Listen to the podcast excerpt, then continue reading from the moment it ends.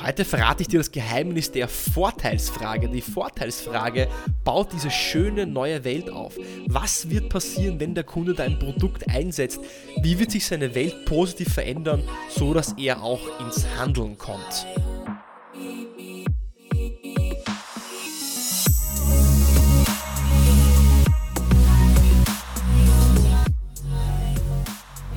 Willkommen bei einer neuen Episode von Deal, dein Podcast für B2B-Sales von Praktikern für Praktiker. Schön, dass du letzte Woche dabei warst und dir bis jetzt auch alle Episoden angehört hast zum Thema Question Selling.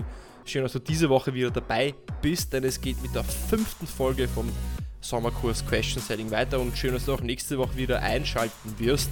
Wir sind mitten im Sommerkurs Question Selling. Die Folgen bauen alle aufeinander auf. Deswegen, falls du erst jetzt einsteigst, höre die vier Folgen von diesem Kurs auch noch an, äh, damit du auch wirklich den gesamten Prozess und das ganze System verstehst. Und ähm, über was ich in Question Selling spreche, ist, dass wir nicht so sehr über Sagetechniken den Kunden überzeugen, sondern vielmehr über Fragen. Und Fragen sind sehr mächtig und hinter Fragen gibt es auch ein System. Gerade im Verkauf, wenn du Fragen logisch aufbaust, dann kannst du damit einen gesamten Verkaufsprozess begleiten. Und heute geht es weiter mit der Vorteilsfrage. Denn was wir in der letzten Episode besprochen haben, was ich dir gezeigt habe, ist, dass der Kunde erst ins Handeln kommt, wenn er auch einen Grund hat. Denn wir verändern uns erst dann, wenn uns das Wasser bis zum Hals steht. Und deswegen musst du das Problem möglichst groß machen. Ein kleines Problem reicht nicht, um eine große B2B-Sales-Lösung einzuführen. Das Problem muss adäquat sein den Kosten ähm, denen es gegenübersteht und dem Aufwand, der dahinter steht, um überhaupt eine Veränderung hervorzuführen. Und ich habe das letzte Mal darüber gesprochen, wie du mit der Auswirkungsfrage die negativen Auswirkungen des Problems hinterfragen kannst. Das ist so, dass der Kunde versteht und du verstehst und du den Kunden in einer Art von Coaching vor Augen führst, was für Auswirkungen, was für negative Auswirkungen sein Problem auf andere Bereiche des Unternehmens und vielleicht auf die Kosten, auf den Umsatzgewinn, Mitarbeiterzufriedenheit, Produktivität, Qualität der Produktion tatsächlich hat. Das heißt, wir bauen den Schmerz auf. Das hört sich jetzt so negativ an, Schmerz aufbauen. Es ist aber positiv gemeint, denn wir brauchen nun mal einen Grund, um uns zu verändern und das schaffst du eben mit Schmerz und Freude. Und heute geht es um den positiven Teil. Jetzt haben wir also genug Schmerz aufgebaut. Der Kunde versteht, wow, ich habe ein Problem und das hat eigentlich Auswirkungen auf ganz andere Dinge, die ich mir jetzt so gar nicht im ersten Schritt gedacht habe. Jetzt brauchen wir aber auch die Freude dessen, was passieren wird, wenn wir das Problem lösen. Denn wir haben jetzt den Schmerz da, wow, ich habe ein Riesenproblem, das wirkt sich aus auf A, B, C, ich habe den Schmerz groß gemacht, ich habe also so eine Art von Hölle aufgebaut Jetzt brauche ich aber ein Gegengewicht. Ich brauche einen positiven Gegenpol. Etwas, was den Kunden jetzt anzieht. Also etwas, was ihn nicht antreibt, was er verhindern möchte, also sein Problem und seine negativen Auswirkungen, sondern etwas Positives, worauf er sich freuen kann. Und genau das ist die Vorteilsfrage, denn wir möchten den Kunden mit der Vorteilsfrage jetzt darauf bringen, was die Vorteile einer Lösung, was die Vorteile der Veränderung sein werden, wenn sein Problem gelöst wird. Und ich habe schon in der vorletzten Folge das Zitat gebracht, ich bringe es hier nochmal, weil es gut passt. Denn Tony Robbins hat gesagt, Change happens when the pain of staying the same is greater than the pain of change. Change happens when the pain of staying the same is greater than the pain of change. Das heißt, wir verändern uns erst dann, wenn der Schmerz des Gleichbleibens größer ist als der Schmerz der Veränderung. Deswegen brauchen wir diese Schmerz und diese Freude, um eben diesen ähm, diesen, ja, diese Ver Veränderung hervorzuführen. Stell dir also vor, wir haben bis jetzt viel Feuer, Hölle aufgebaut, jetzt bauen wir den Himmel auf. Jetzt bauen wir die schöne Welt auf, die da sein wird, wenn das Problem gelöst wird. Und das Ganze ist relativ einfach. Wie kannst du die Vorteile einer möglichen Lösung hinterfragen? Die Auswirkungsfrage war, was wird passieren, wenn sie sich nicht ändern? Die Vorteilsfrage ist genau das Gegenteil, nämlich was wird passieren, wenn sie sich ändern? Was wird passieren, wenn sie dieses Problem lösen? Was wird passieren, wenn sie dieses Problem unter Kontrolle gebracht haben? Was werden die positiven Auswirkungen sein? Was werden die Vorteile einer Lösung sein, Deswegen heißt es Vorteilsfrage. Und die Vorteilsfrage kannst du zum Beispiel ausformulieren, indem du sagst, wenn wir das Problem lösen, lieber Kunde, wie würde es dir helfen? Wenn wir das Problem lösen, was wäre denn der Vorteil?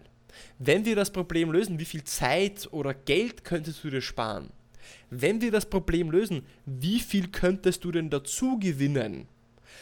Was diese Vorteilsfrage macht, sie baut also einen Gegenpol zu diesen negativen Konsequenzen auf. Und was dir die Vorteilsfrage auch bringt, und das ist sehr wichtig, der Kunde fokussiert sich jetzt aufs Positive, weil wir wollen ja nicht nur über negative Dinge sprechen, wir brauchen auch Positives im Leben. Das zweite, was die Vorteilsfrage bringt, der Kunde pitcht sich die Vorteile selbst, weil nicht du bist jetzt in der Situation oder in der Position, dass du ihm sagen musst, was die tollen Vorteile sein werden deiner Lösung, sondern der Kunde beantwortet, was die Vorteile dieser Lösung sind.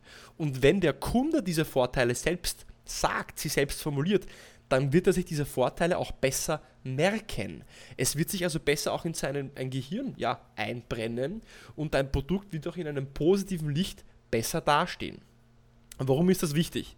Bei komplexen B2B-Sales-Prozessen ist es ja selten so, dass die Entscheidung von einer Person getroffen wird. Wenn du mit dem Head of Infrastructure oder dem CTO sprichst, auch oft der CTO, CEO, CMO, muss dann auch noch intern mit jemand anderem etwas abstimmen, wenn es um eine sechsstellige Investition geht.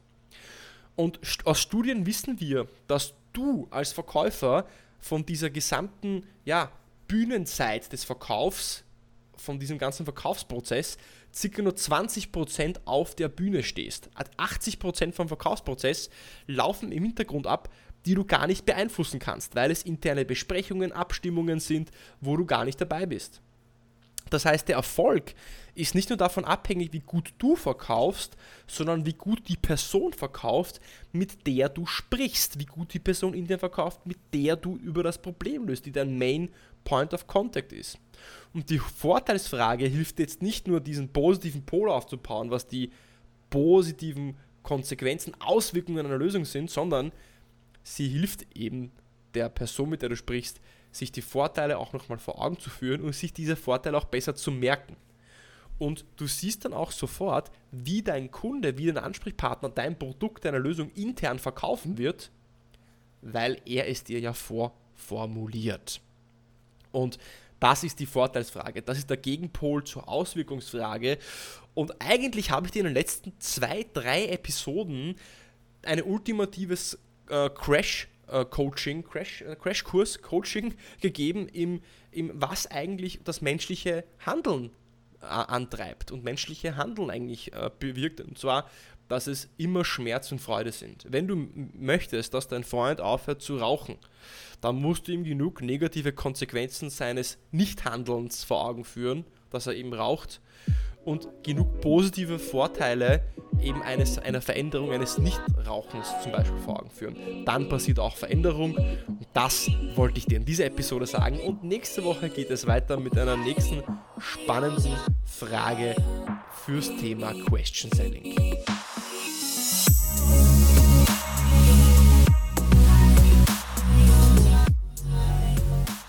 Ja, das war also der zweite Teil von Schmerz und Freude.